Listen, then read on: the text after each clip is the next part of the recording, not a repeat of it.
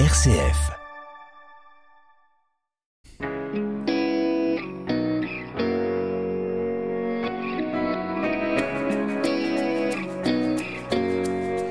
Bonjour à tous, bienvenue dans la foi en débat alors que la pratique religieuse ne cesse de décroître chez les catholiques, les protestants évangéliques qui connaissent eux un essor majeur dont le monde progresse de façon fulgurante en France. Entre 2008 et 2020, ils ont progressé de 20%. Alors comment font-ils? Quelle est leur méthode? Qu'ont-ils que les catholiques n'ont pas ou n'arrivent pas à faire?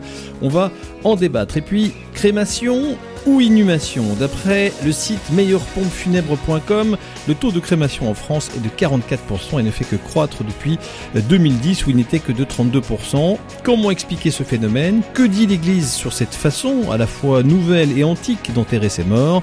Qu'est-ce que cela nous dit sur le lien que nous entretenons, pardon, avec nos défunts Ce sera notre deuxième sujet. Bienvenue dans La foi en débat. La foi en débat, Raphaël Delacroix sur RCF Anjou. Et bonjour Père Philippe Loiseau. Bonjour à vous. Voilà, vous êtes bibliste, on vous connaît bien sur notre antenne. Et puis bonjour Père Antoine Meunier. Bonjour Raphaël. Voilà, bonjour vous Philippe. êtes prêtre à Cholet. On vous connaît bien aussi. Merci à tous les deux euh, de prendre le temps de débattre sur euh, ces sujets. Alors euh, bon, euh, on va pas ici s'attarder sur une, une comparaison de marché, de croyants à avoir en croissance ou en décroissance. Néanmoins, Néanmoins, on a le droit d'observer ce qui se passe dans notre société et forcément, ça interroge. Alors aujourd'hui, et on a eu l'occasion d'en- parler sur notre antenne la semaine dernière, hein, sur le- la, la décroissance de la pratique religieuse, qui est pas mon, mon sujet aujourd'hui. Moi, ce que je veux comprendre, c'est pourquoi dans un monde qui se sécularise toujours plus, les protestants évangéliques, eux, ils tirent leur épingle du jeu. Père Antoine Meunier, à votre avis, comment ça se fait? Euh, oui, alors d'abord, de fait, c'est lié à cette question quand même un peu du déclin, de la décroissance ou de la sécularisation. Voilà. Euh, la première chose, je crois que, euh, bien sûr, euh, il y a une croissance chez les évangéliques. Maintenant, ce, ce- c'est, ils partent de petits, donc euh, en numériquement, la croissance euh, ce serait quand même un peu à, à relativiser. Euh, C'est quand même 600 millions de fidèles dans le monde. Dans hein. le monde, oui. Ah en, oui, en oui, oui, France, en France, Oui, mais ça arrive chez nous. Ça arrive ça chez nous. Ça, ça arrive chez nous, c'est vrai. Ça arrive chez nous, mais vous voyez comme par exemple à Cholet, il y a, euh, il y a de nombreux temples évangéliques, mais ils n'ont pas du tout encore la la la la force ou, ou vous voyez la, la les présence de l'Église. C'est pas les stades de foot euh, que l'on voit aux États-Unis. Bon. Et puis la la euh, voilà la, deuxième chose, euh, ce à quoi il faudrait être attentif, c'est aussi de voir euh, l'évangélisme, c'est ce qui s'appelle le réveil. Le réveil de la foi, c'est- un autre nom qu'ils qu'ils emploient. Il y a un réveil, certes, mais c'est la question de la continuité. Voilà. Est-ce que ceux qui adhèrent à un moment euh, à l'Église évangélique, aux églises évangéliques, ont aussi cette continuité La question pourrait se poser aussi pour les catholiques. Parfois, il peut y avoir la tentation chez les évangéliques de ce feu de paille, ce grand réveil, et puis tout d'un coup, cet euh, endormissement progressif. Alors peut-être on va on va on va creuser ça, Père Philippe Oiseau. Hein, ce, qui, ce, ce qui frappe, c'est cet enthousiasme, c'est cette joie, euh, c'est euh, c'est c'est le sentiment que euh, Dieu les habite euh, complètement. Alors ça prend des formes très extérieures, mais ça, ça interroge quand même. C'est un témoignage de foi très fort qui qui nous Oui, renvoie. moi je vais dire par rapport à, à notre ami Antoine, je vais dire un autre son de cloche. Parce que les cloches, il y a quand même un rapport avec avec la religion chrétienne. Mais euh, en fait, euh, oui, effectivement. Mais moi, je pense que ce que je veux, ce que je voudrais dire là, parce que j'ai eu la possibilité d'aller plusieurs fois dans des églises évangéliques hein, dans la région parisienne, et on m'a même demandé de faire des prédications. Vous voyez un petit peu, euh, et ça m'a permis de mieux comprendre un peu leur succès, enfin au moins certains aspects. Je dirais que le premier, c'est qu'on a un rapport au sacré qui est pas du tout pareil. C'est qui qui s'adapte d'emblée à une condition de la de la vie moderne. Quoi. Moi, c'est- c'est-à-dire euh, dif- c'est-à-dire- différent en, quoi? Alors, ben, je, je- je vais je vais en parler maintenant. C'est-à-dire que nous, quand on va dans nos églises, nos messes sont très ritualisées. Les prêtres sont, sont ceux qui mènent les- cette cérémonie. C'est eux qui parlent le plus. Les laïcs éventuellement peuvent lire une ou deux lectures, la prière universelle, et c'est pratiquement tout. Tandis que, et puis en plus, il y a le, le déroulement du, du rituel est extrêmement euh, précis, et ce qui est, de mon point de vue, très bien. hein. Mais Vous, me, vous rassurez. Je bah, évidemment. Ça y est, il va, il va basculer. Mais, mais non, il faut essayer de comprendre l'autre, donc essayer Bien de sûr. se mettre aussi à sa place. À un moment, c'est, ça fait partie de la démarche. Hmm. Et puis après, on pourra dire, comme euh, avait commencé Antoine, mais il faut pas d'abord dire des, des risques, parce que il y en a plein et des dangers, mais il faut essayer d'abord, à mon avis. De comprendre ce qui De fonctionne, ce comprendre- qui attire. Ben voilà, c'est ça. Alors attendez, je, Mais vous je- pourrez répondre, je vais aller allez- allez-y, puis faites faites le cours, Alors, s'il vous c'est plaît, d'abord- Père Philippe. un- on est d'abord, euh, il y a une très grande proximité entre les personnes. Ça bouge. On est debout la, la plupart du temps. Et aussi, il y a le, le pasteur qui va parler, qui va faire une prédication assez longue d'ailleurs. Mais c'est une prédication dans laquelle il fait réagir les personnes qui sont dans l'assemblée, qui peuvent répondre. C'est-à-dire qu'il y a un véritable dialogue qui s'instaure le plus souvent entre le pasteur et les fidèles. Et puis ils peuvent aussi Un dialogue, quoi. Eh bien, ça peut être par une louange, tout Ouais, d'un coup, ça. Alléluia, ou, ou autre. Ça peut être aussi par un, comment dire, par une opinion qui va s'exprimer par rapport à ce qui a été entendu. Hmm. Ils peuvent réagir. Ils Voilà, c'est ça. euh, ouais. Et, et puis en plus, on va aussi permettre des Mais temps. C'est pas un culte à proprement parler, là. Eh ben si, c'est un si, culte. c'est le culte, mais, là. mais bien sûr, Hmm.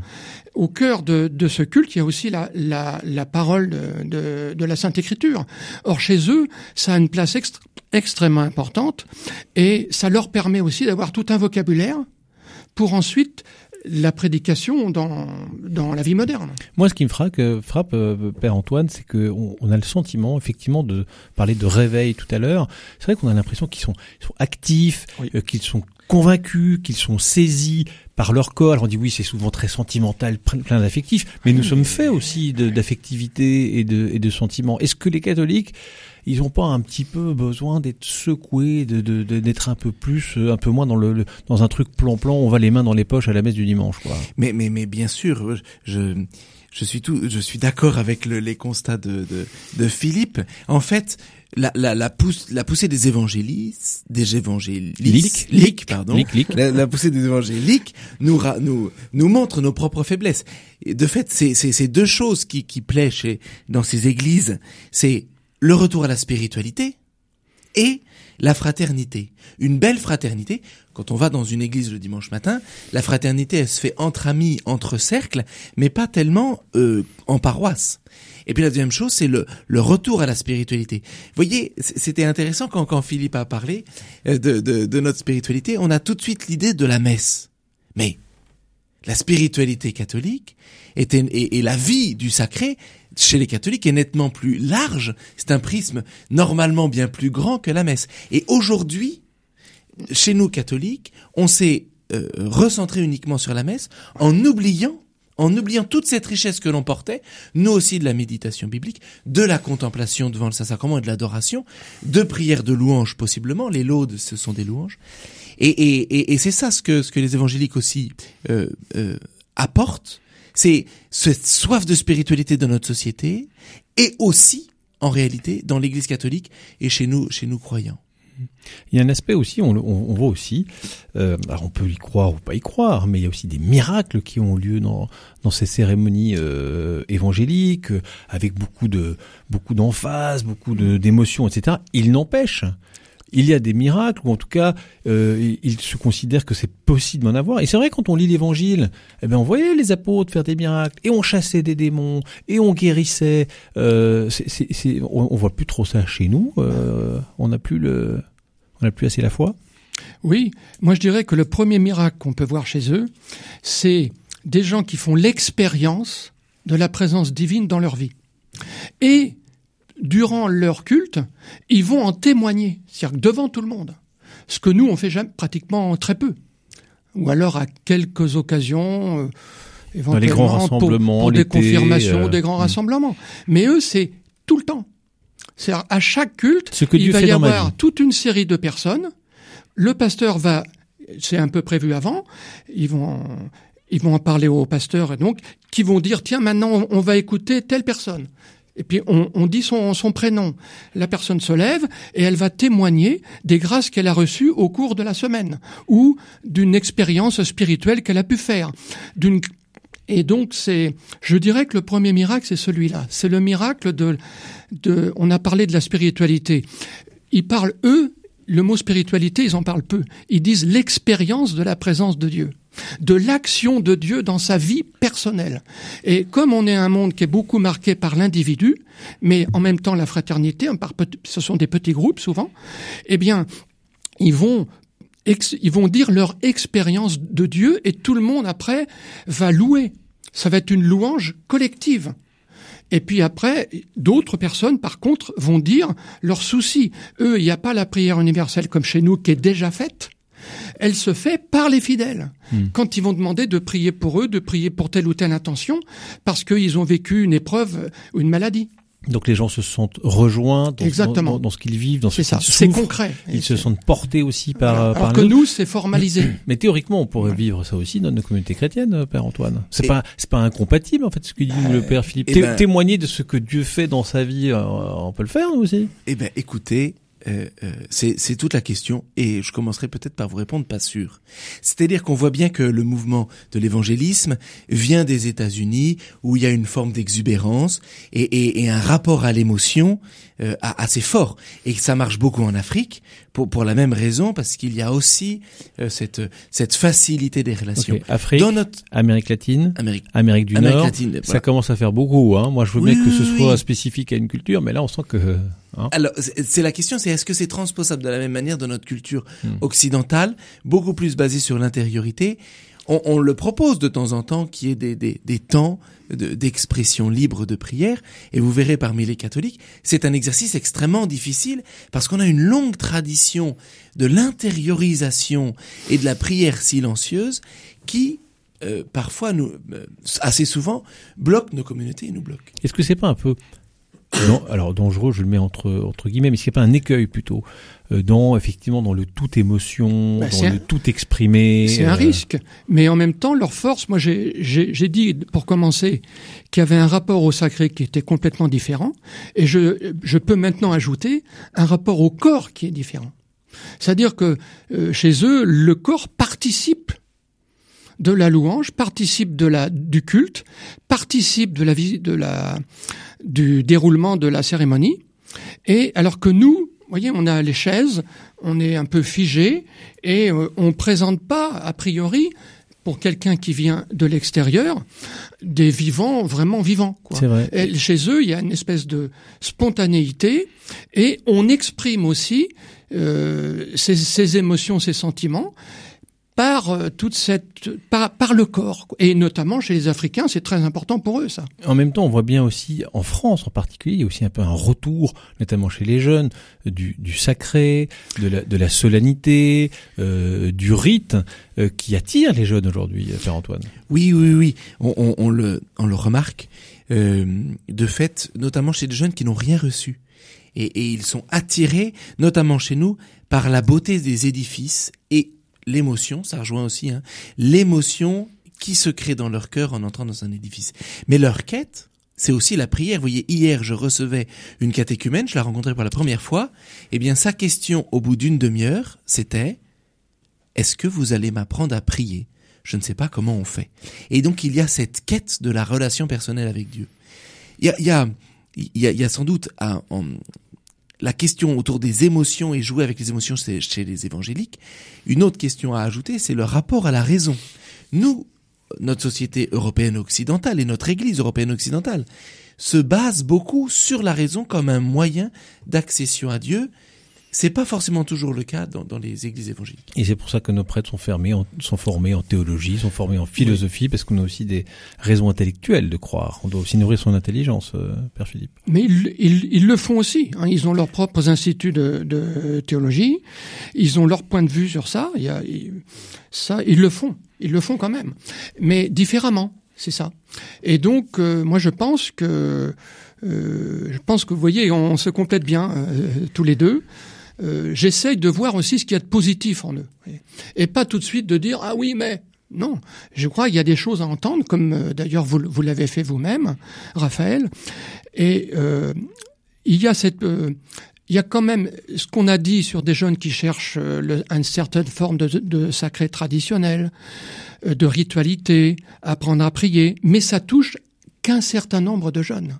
C'est ceux que nous voyons, mais tous les autres, on les voit pas.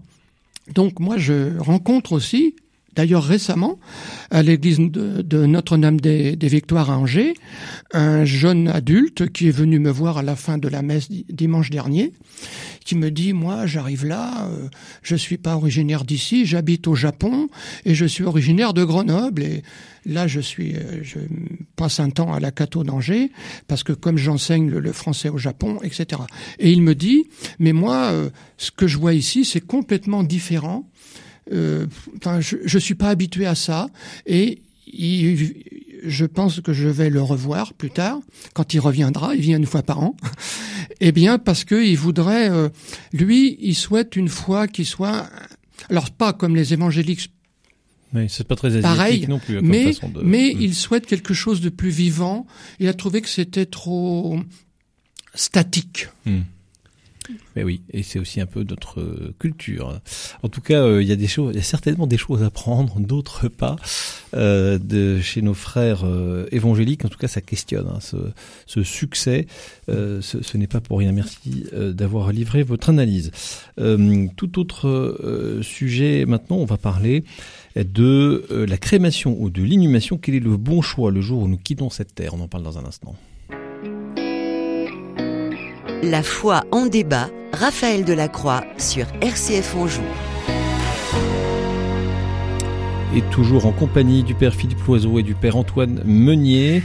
44%, hein, c'est le taux de crémation en France contre euh, évidemment 56% seulement, j'ai envie de dire, pour l'inhumation. Que signifie cette évolution? Qu'est-ce que cela dit de notre propre mort? On va en parler maintenant. Alors, euh, déjà peut-être Père Antoine, euh, en tant que pasteur, euh, est-ce que c'est une réalité à laquelle vous êtes euh, confronté et comment ça se traduit dans votre quotidien de, prêtre qui célébrait des, enterrements? Oui, c'est une, une réalité à laquelle on est confronté. Euh, nous avons repris à Cholet depuis depuis à peu près six ans l'habitude quand c'est possible, d'accompagner au cimetière pour bénir euh, l'inhumation et être à ce, moment avec la famille. Et donc concrètement, ça se traduit par le fait que s'il y a crémation, on ne se déplace pas jusque jusque jusque dans, dans ce lieu. On peut être présent au dépôt de l'urne, ça m'est arrivé exceptionnellement, mais on, ne va pas les accompagner. Et, et, ça va se vivre intérieurement, je crois. J'ai en, enterré mon, ma grand-mère et mon grand-père qui sont passés par une crémation. Et, eh bien, je trouve par il n'y a pas le même rapport à l'espérance. Dans un cimetière ou dans une salle où on voit le, le corps partir pour une crémation, le rapport à l'espérance ne sera pas le même. Parce que? Eh bien alors, d'abord, c'est très, euh, enfin, c'est peut-être plus personnel. Sans doute qu'il y a, vous voyez, dans un cimetière, vous êtes entouré de croix, euh, vous êtes dans un lieu destiné à cela. Euh, dans, dans, dans un lieu de crémation, il y a quelque chose de très impersonnel. Euh, vous êtes dans un lieu très aseptisé, euh, où il n'y a euh, que, le, que le cercueil et différentes chaises placées, euh, qui verront, qui verra d'autres personnes passer derrière. Ce n'est pas un lieu qu'on peut s'approprier. Il n'y a pas le père Philippe, le même si on peut les déposer l'urne, enfin, il y a, y a, moins ce sentiment d'aller se recueillir sur une tombe. Il y a aussi les dispersions des cendres, il existe des jardins du souvenir, il y a beaucoup de choses comme ça. C'est peut-être moins évident pour faire son deuil, non? Oui, c'est un, un des problèmes. C'est vrai que l'Église catholique, c'est elle autorise la crémation, mais avec des conditions. Peut-être que je peux en dire quelques-unes. Oui, intéressant. Eh bien, justement, on a, vous avez parlé de dispersion des cendres. Eh bien, non, l'Église n'accepte pas ce, ce, procédé hein, euh, parce que, euh, comment dire, il y a, il n'y a plus la notion de personne. Voilà, la personne dans son intégrité. Donc, si c'est dans une urne, ça, ça doit rester là, quoi. Enfin bon, quand on est poussière, qu'est-ce qui reste de la personne? C'est pas ça qui, qui, qui est important ici, c'est la symbolique. Voyez. Parce qu'autrement, si on dit ce genre d'argument, et, et d'ailleurs c'est intéressant parce qu'on l'entend, eh bien, en fait, euh, on oublie qu'il y a une pensée euh, sur le corps. Hein, on revient à la question du corps, et que pour euh, pour nous chrétiens, le corps ne nous appartient pas. Je peux lire quelques extraits de la première lettre aux Corinthiens, chapitre 6. Allez, vous en lisez un. Ben oui, mais c'est parce que c'est très important pour le- pour notre public. Alors on l'a entendu il y a pas très longtemps une messe en semaine, au chapitre 6 de la première aux Corinthiens. Je vais lire trois ou quatre phrases. Tout est permis, dit Paul, mais tout ne me convient pas. Le corps n'est pas pour la débauche, mais il est pour le Seigneur. Là, c'est à propos de la débauche, mais ça peut être pour autre chose. Et le Seigneur pour le corps. Ne, savez-vous pas que votre corps est membre du Christ? Et puis après, il va dire, ne savez-vous pas que votre corps est le temple de l'Esprit Saint qui est en vous et qui vous vient de Dieu et que vous ne vous appartenez pas? Voyez? Donc là, on voit que avec l'inhumation, on respecte, je dirais, les, la dynamique fondamentale de la foi, de la foi chrétienne qui nous dit que, un, notre corps nous est donné par Dieu, enfin c'est notre personne qui vient de Dieu, et deux, on, on a un rapport à la résurrection de la chair, c'est-à-dire qu'on n'a pas à le brûler. Mm. Symbolique, enfin réellement, mais au niveau de la symbolique, c'est très important. Euh, théologiquement, ça pose pas un problème pour la foi catholique. Euh, finalement, de la façon euh, dont notre corps finit, puisqu'on peut très bien euh, mourir euh, euh, dans une catastrophe de, de, de, de chute d'avion, de tout ce que vous voulez, d'accident de voiture. De, on peut très bien ne pas pouvoir finalement inhumer. Donc, et ça n'empêchera pas la résurrection des corps pour ces personnes à qui ces catastrophes arrivent. Oui, la question c'est le sens que l'on y met. Voilà, quel est le sens que l'on met à, à une, à une crémation? Dans les premiers temps de l'Église, au moment des premiers martyrs, parce que nous avions la foi en la résurrection, les païens prenaient les corps des martyrs, certains, les brûlaient et les jetaient dans l'eau pour être sûr que Dieu, à la, à la fin des temps, ne puisse plus rassembler les corps. Voilà, c'est une manière un peu, un peu, euh, peut-être amusée, mais ça dit quelque chose, voyez, d'un sens euh, de la crémation, c'est la destruction du corps. Et Dieu nous aime tel que l'on est, il aime aussi notre corps. Notre être est aussi composé de notre corps. Si la crémation signifie la- l'anéantissement du corps ou l'anéantissement de toute vie, alors le sens de la crémation pour nous chrétiens n'est pas bon. Pourquoi les gens demandent la crémation d'ailleurs? C'est quoi le, c'est, quoi le, la motivation qu'il y a derrière? Alors de manière assez pratique, ce que j'entends, c'est assez- à cause d'un éclatement géographique, on pourrait dire. C'est-à-dire, la la personne qui décède a toujours vécu, par exemple, à Cholet, mais tous les enfants sont répartis partout en France. Et de manière très pratique, ils disent, mais moi, je, je, je ne reviendrai jamais à Cholet, je, je ne pourrai pas honorer maman ou papa là où il est. Et Bon, mais ça change quoi la crémation? La crémation, ça- ben, ça sera le rapport au corps, c'est-à-dire que ils n'auront, ils auront moins à s'occuper de cette concession. Hmm. Mais, mais, mais parce C'est très pratique en fait. ah ben c'est pas, c'est très pratique. Je pourrais pas les mettre des fleurs à la Toussaint, je pourrais pas entretenir la tombe. euh, D'accord. Oui. C'est ça la motivation principale? Alors on peut en ajouter une autre, Allez-y. et qui nous vient d'ailleurs de- des, des anglo-saxons. hein. C'est la l'obsession de la euh, comment dire euh, de la poussière, vous voyez, de la on, on a l'idée de la propreté et euh, le, fait de savoir que notre corps, si on le met en terre, il va pourrir progressivement. Il y a toute une mentalité qui a horreur de, cette affaire-là. Et donc c'est pour des raisons, euh, oui, euh, prosaïques, hein, on pourrait dire, et qu'ils préfèrent on brûle tout et on n'en parle plus. Mais du coup, ça va très vite. Il y a un rapport au temps aussi. Il n'y a pas que le corps. Parce que On nous, veut se débarrasser de la mort. voilà, on veut s'en débarrasser au, le, le plus vite possible, et on n'a même pas le temps de faire son deuil que déjà il a dit, tout a été Hmm. brûlé. Il y a un autre point encore, c'est que ça participe de la modernité dans la modernité où l'homme veut ré- régenter toute sa vie, hein, comme c'est l'inverse de, de ce que dit saint Paul, et même après sa mort, on régente encore. Il faut brûler mon corps, alors Hmm. qu'autrement, on le, on le, on l'abandonne à Dieu, à sa création, d'où l'on vient. Un dernier mot, Père Antoine Meunier. L'Église, elle dit quoi clairement là-dessus? Elle tolère, mais l'invite à plutôt pratiquer l'inhumation, c'est ça Alors il y a eu deux documents en 63, 1963 et en Mm. 2016, en disant l'Église reconnaît d'abord et avant tout l'inhumation comme le moyen légitime pour rendre un, un hommage et un culte euh, aux, aux défunts. Mais la crémation ne sera pas contraire à la foi, aux conditions que Philippe précisait, pas de dispersion, voilà, et qu'il n'y ait pas un sens anti-résurrection et anti-chrétien derrière. Eh ben voilà, écoutez, c'est très clair. Merci d'apporter de la clarté. On en a besoin aujourd'hui. Merci beaucoup, euh, Père Philippe Oiseau. Merci beaucoup, Père euh, Antoine Meunier. On se retrouve la semaine prochaine avec plaisir.